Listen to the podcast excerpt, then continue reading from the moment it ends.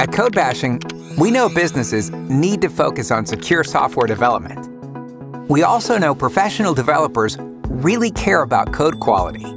Yet companies still aren't providing effective AppSec training for their dev teams. Codebashing provides fun, interactive, and scalable content to train, refresh, and validate AppSec knowledge. Whether your organization has a development team of 10 or 10,000, Codebashing is AppSec training they'll actually want to work through.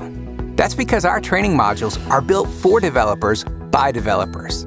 As they progress, your team will get their hands dirty solving real world vulnerabilities, fixing insecure code in live environments, and learn why risky code occurs in the first place. Plus, our self service user management and learning analytics make deploying, measuring, and monitoring your company's AppSec training easy. But it's not all fun and games, it's results too. Because AppSec training that engages while educating your development team reduces cyber risk. Solve our demo module today